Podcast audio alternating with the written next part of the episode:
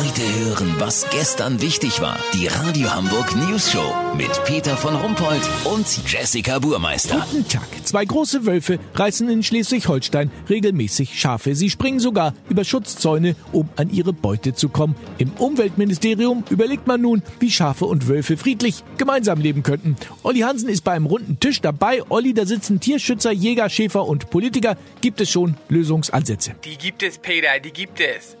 Der erste Vorstoß, die Elektrozäune noch mal 10 Meter höher zu ziehen und alle 30 Meter einen Wachturm mit Scharfschützen hinzustellen, wurde aus Kostengründen abgelehnt. Erstens hat Nordkorea Lieferschwierigkeiten und zweitens befürchtet man auch, dass der Wolf dann mit einem Gleitschirm vom Büsumer Leuchtturm in die Gehege einfliegen könnte.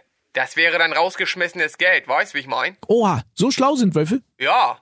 Einer der beiden soll sogar ein abgeschlossenes Wolfswirtschaftsstudium haben.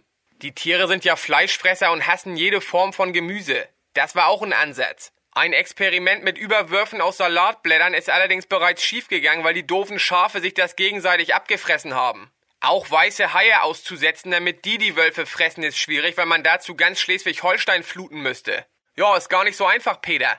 Gab auch schon die Idee, die Wölfe schwarz-gelb gestreift anzumalen und ihnen per Hypnose einzureden, dass sie Bienen sind. Dann würde man sie auch besser erkennen und hätte was gegen das Insektensterben getan. Weißt, wie ich mein? Also, mit Verlaub, Olli, die Vorschläge erscheinen mir doch alle, gelinde gesagt, äh, mehr als schwachsinnig. Brainstorming, Peter. Im Brainstorming muss alles erlaubt sein. Wahrscheinlich wird es die Idee mit dem Imbisswagen werden und den Lammkoteletts. Das Problem ist hier nur, wo sollen die Wölfe sich das Wechselgeld reinstecken, wenn sie sich da was bestellt haben? Lass so machen, irgendwas mit einem Gewehr ist noch im Gespräch. Keine Ahnung, worum es da geht. Wenn ich das weiß, heul ich sofort den Mond an. Habt ihr dann exklusiv, okay? Natürlich. Vielen Dank, Olli Hansen. Kurznachrichten mit Jessica Buchmeister.